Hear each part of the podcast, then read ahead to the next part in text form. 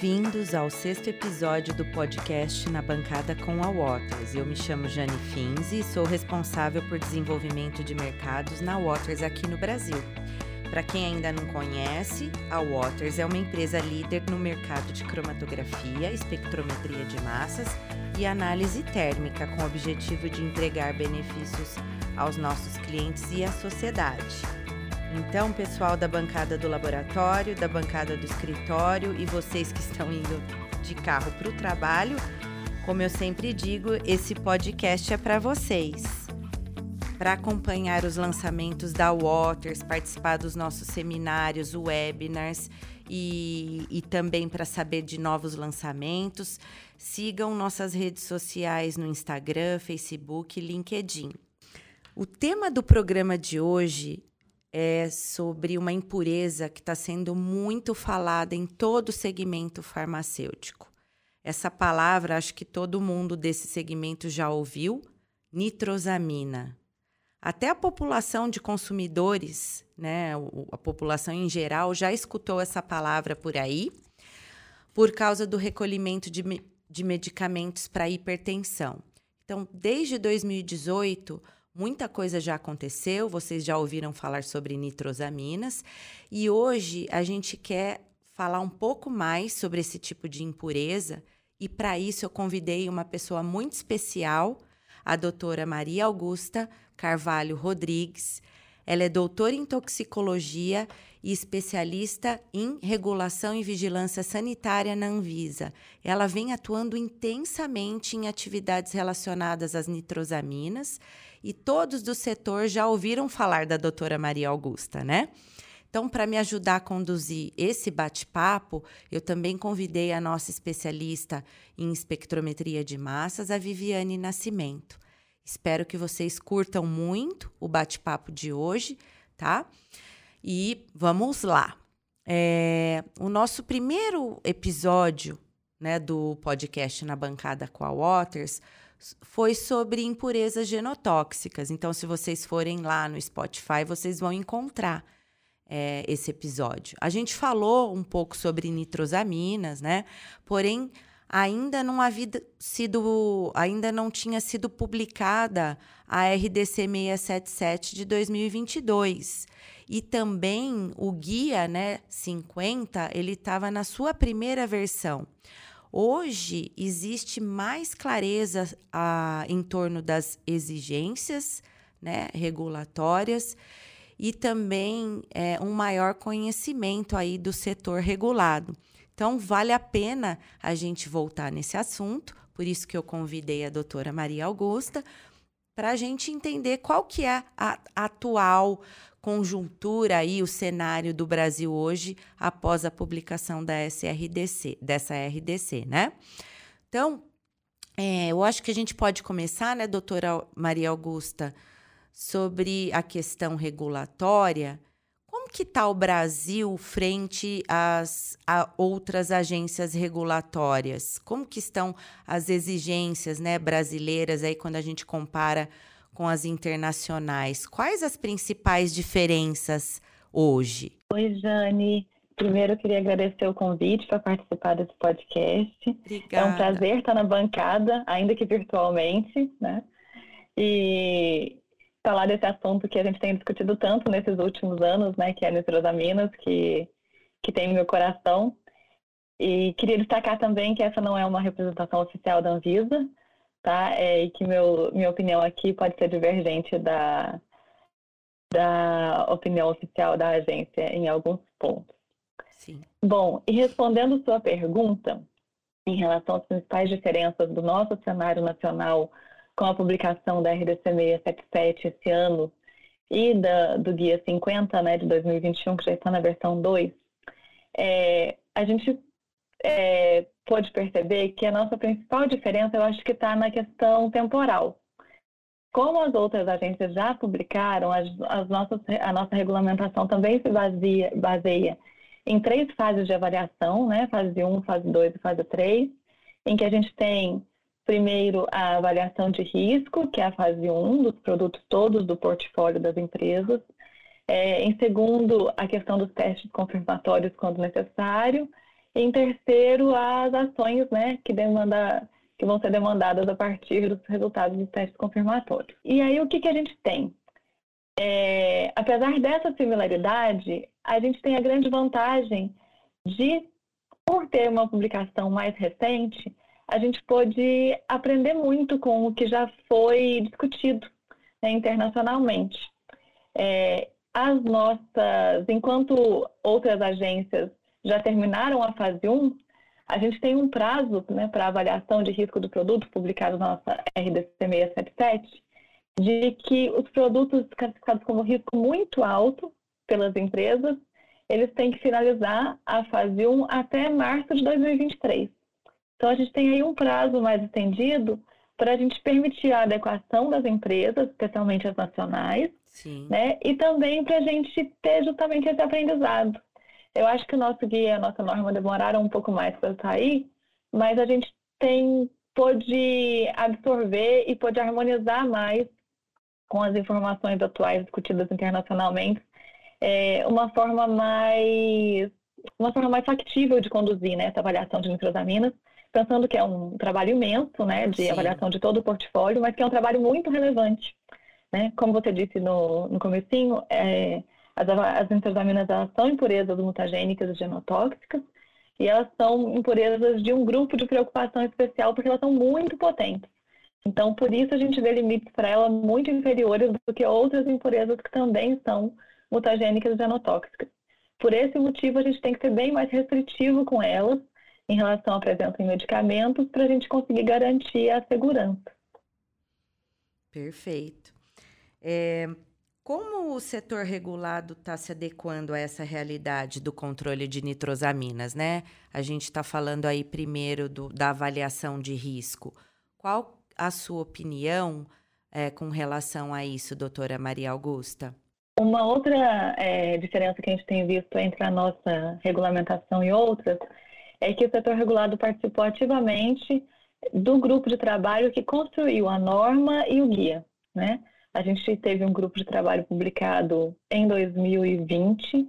Esse grupo de trabalho contou com pessoas do setor regulado, indicado pelas associações, que trabalharam ativamente levando as nossas propostas e trazendo as contribuições no momento em que a norma estava sendo construída. Então, esse já foi um trabalho conjunto que começou lá atrás, bem antes da publicação da norma e do guia. E aí o que a gente vê hoje é especialmente essa movimentação em torno da avaliação de risco, que na minha opinião é a parte mais é, essencial, né? A parte mais, apesar de ser a parte mais difícil, é a principal parte dessa avaliação de nitrosaminas. Por quê? Porque é conhecendo o seu produto e o risco da presença das nitrosaminas e até qual nitrosamina pode ser formada que a gente vai conseguir tomar ações adequadas para mitigar esse risco. E aí, nesse contexto que a gente tem observado também, é a contratação, por exemplo, de toxicologistas para empresas, que algumas sequer tinham né, toxicologistas, e, e trabalhando nesse sentido de construir uma, uma equipe para essa avaliação adequada, porque algumas empresas ainda não tinham né, essa questão da equipe dedicada e essa equipe precisa ser multidisciplinar. As áreas da empresa precisam conversar, porque as entrosaminas envolvem desde o DMF até a qualificação de fornecedor, até o conhecimento a respeito do processo, da embalagem. Então, isso tem sido um trabalho bonito de se ver como que as pessoas estão se organizando para conhecer melhor seus produtos e contratando gente especializada para fazer essa avaliação toxicológica. Curiosamente, outro dia eu encontrei um colega de doutorado toxicologista que está hoje trabalhando no setor regulado e ele comentou, ele falou assim, ah, eu fui contratado pela empresa X e eles falaram, ah, a gente não tinha toxicologista e depois que você veio é que a gente não sabe como a gente viveu tantos anos sem você. Ah, que Porque legal. traz uma visão diferente, né? Isso Sim. é muito bacana de ouvir. Sim, exatamente. É verdade, doutora Maria Augusta. Assim, a gente vê que é, conversando né, com o setor regulado, com os nossos clientes, a gente percebe que as exigências trouxeram também mais conhecimento para as empresas, né? Eles conhecem mais sobre os produtos, sobre o processo, tomam mais cuidados, né? E, e a gente vê que as pessoas conhecem mais, estudam mais. Isso só tem trazer benefícios, né? A população também se, se sente mais segura em tomar os medicamentos aqui fabricados no Brasil. Então, todo mundo só tem a ganhar. E essa questão que você trouxe da, da construção né, da, do guia, é, da consulta que a Anvisa faz para o setor regulado, né? Daí tudo fica mais fácil de acontecer e a gente vê benefícios diretos, né? Isso é muito bom. Muito bom saber disso tudo. Eu queria também perguntar agora para Viviane, né? É, o que, que ela tem percebido, porque ela dá bastante suporte aqui para o nosso time da Waters, é, conversa com os clientes, né, com o setor regulado aí sobre os desafios e como a parte de química analítica pode ajudar, tá? O que, que você tem observado, Vivi, sobre, assim, quais os desafios principais pós é, nova RDC? Mudou alguma coisa? O que, que você tem para agregar aí? Oi, pessoal. Bom estar tá na bancada de volta. Fazia tempo que eu não gravava nenhum episódio com vocês. É muito bom. Bom gravar de novo com a doutora Maria Augusta. Então, Tô aqui adorando todo o assunto, todo, todo, toda a palestra que ela dá pra gente quando ela conversa com a gente. Sem dúvida, é um prazer tê-la conosco. E, e, sem dúvida, assim, eu acho que, como a doutora Maria Augusta colocou, é um trabalho em conjunto e a parte analítica é uma parte importante também, né? É, Acho que a gente tem visto as empresas se movimentando bastante para se preparar para esse desafio analítico, para entender quais são esses desafios, né? Então, quando a gente fala das metodologias, quando a gente fala em relação a, a, a principalmente esses desafios analíticos, eu já comecei a bater a mão aqui, é, sempre tem bastante essa relação, né? Em, é, do que está sendo formulado, de qual formulação que a gente está trabalhando, das diferenças entre os IFAs que a gente está trabalhando. Então, a gente tem visto essa movimentação das empresas se preparando para isso, né? Para conseguir entender dentro do portfólio delas como que elas vão se preparar analiticamente para isso. A gente tem visto também uma tendência, né, de que não só a busca pelas, pelos, pelo, pelas nitrosaminas convencionais que a gente já vinha buscando e que a gente conversou bastante no primeiro episódio, mas sim outras nitrosaminas, nitrosaminas que são formadas a partir da reação do IFA com a própria nitrosamina. Então a gente vê né, esse, essa movimentação analítica também, no sentido de que não só o trivial a gente precisa buscar, mas assim umas buscas é, mais é, assertivas de acordo com esses estudos que são feitos para conhecer mesmo essa parte do, do medicamento, como a doutora Maria Augusta colocou bem para a gente. E outra questão bastante interessante que a gente viveu aqui na Waters, né? Além dessa questão toda regulatória acontecendo no mundo todo, a gente conseguiu contribuir também, né? Então, o time da Waters, ele conseguiu contribuir a, não só aqui no Brasil, mas com o global, para a gente trazer uma solução, né, em termos de análise de nitrosaminas para os nossos clientes. Então, a gente tem visto essa movimentação analítica também bastante forte quando a gente fala de nitrosaminas. Que legal.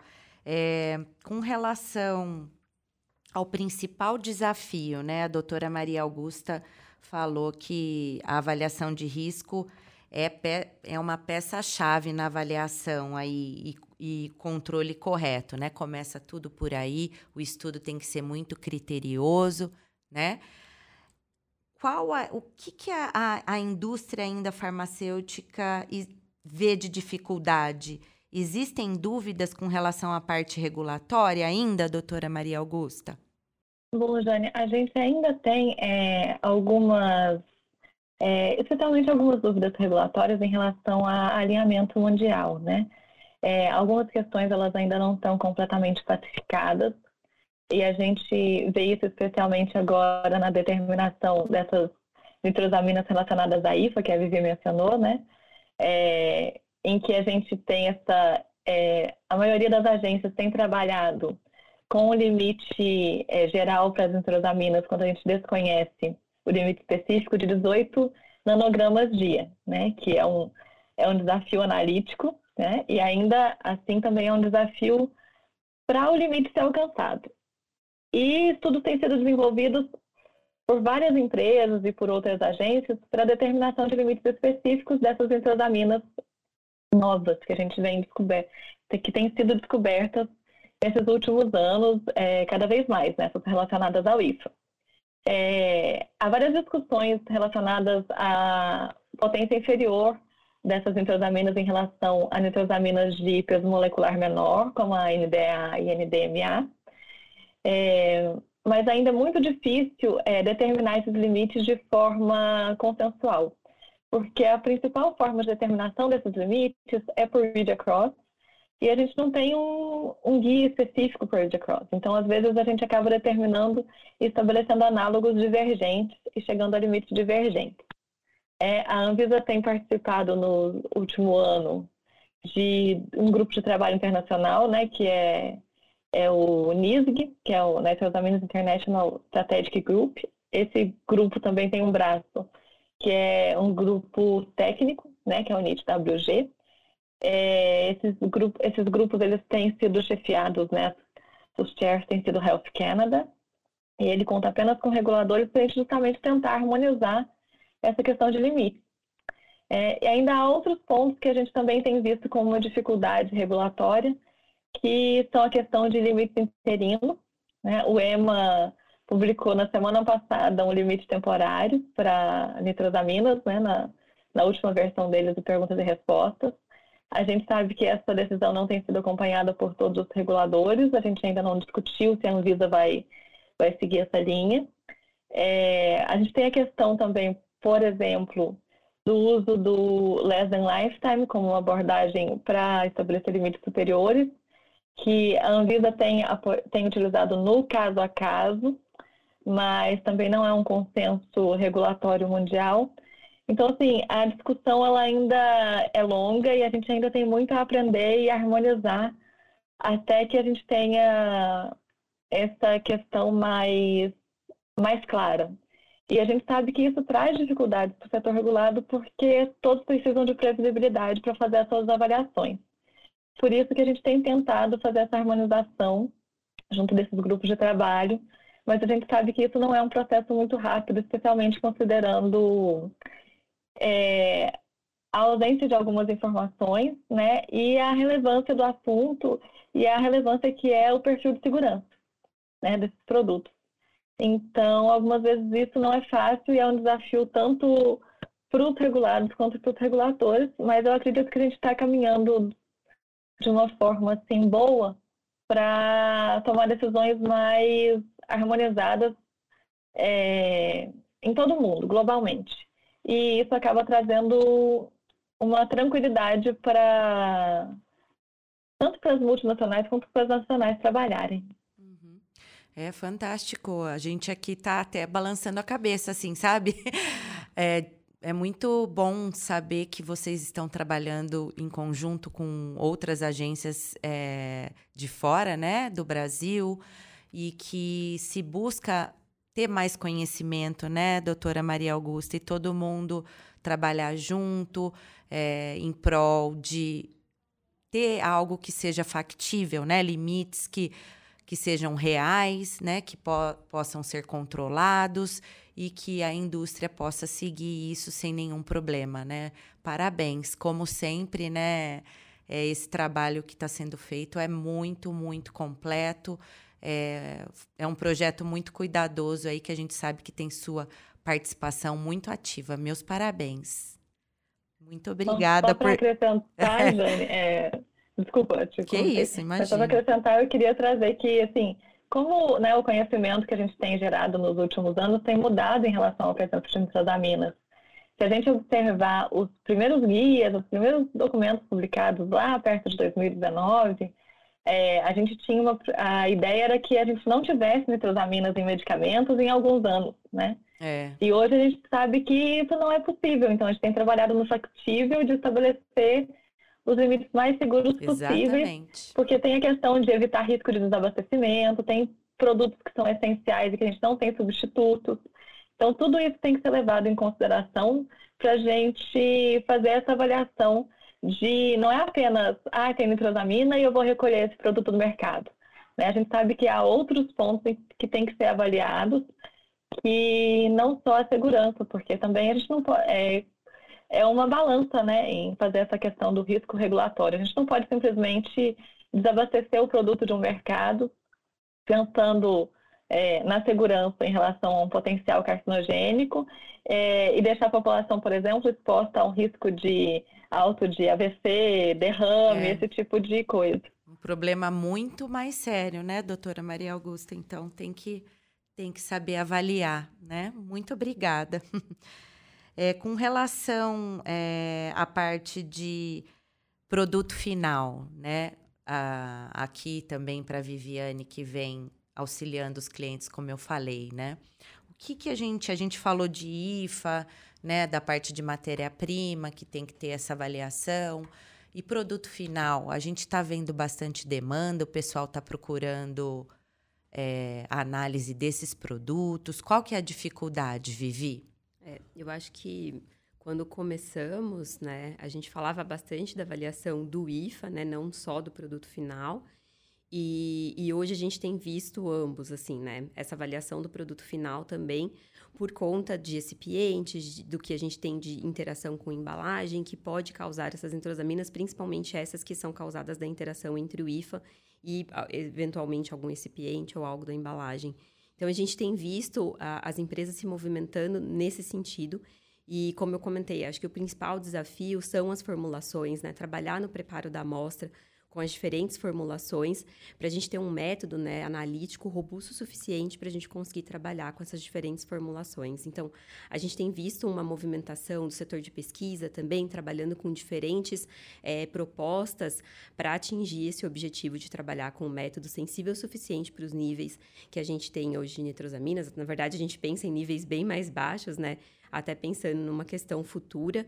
É, então, diferentes estratégias analíticas para atender é, essa, essa questão regulatória. Assim. Então, a gente tem visto, sim, essa movimentação grande para trabalhar também com produto acabado. Legal. É, eu, a gente vê aqui na Water, sabe, doutora Maria Augusta, o pessoal em busca de soluções analíticas que sejam flexíveis, né, Vivi? Que eles consigam estudar também as embalagens, né? Ver a questão de extraíveis e lixiviáveis. É, identificação de novos compostos, para entender a fundo é, a formulação, né, que são experimentos de deformulação que a gente fala, né, a, a gente tem instrumentos de alta resolução que dá para trabalhar tanto a parte de quantificação do, das nitrosaminas, né, conhecidas, mas também identificar esses compostos que, né, que estão lá presentes. E que né, podem ser estudo. gerados, né? É, e que podem ser uhum. gerados. Então, é, a gente vê que existe esse interesse, né, de saber cada vez mais. Estamos aí, é, o Brasil, né, devido a essa questão de impurezas, a gente está conhecendo mais. Isso pode ajudar no futuro a gente desenvolver novos medicamentos aqui, ter uma parte de inovação mais presente, né? Isso que eu com começo a enxergar. O que, que você acha, doutora Maria Augusta, disso? Isso é algo real? Esse meu pensamento aqui agora? Eu, eu concordo, Jane. Acho que essa é uma, é uma evolução que vem para a vida das empresas e do, é, especialmente das, das nacionais, para a gente justamente é, permitindo né, o maior conhecimento e permitindo que novos projetos sejam desenvolvidos. E a gente tem falado disso, né? A gente, a, a RDC 53 de 2015, né, que trata da, da qualificação de impurezas não mutagênicas, impurezas comuns, ela entrou em vigor em 2018, né? E no final de 2018 a gente já estava falando de entrosamina. Então a gente tem visto assim como é, isso puxou, né, uma onda de novos conhecimentos. Agora, como você disse, as pessoas já estão é, tratando de extraíveis e lixiviáveis.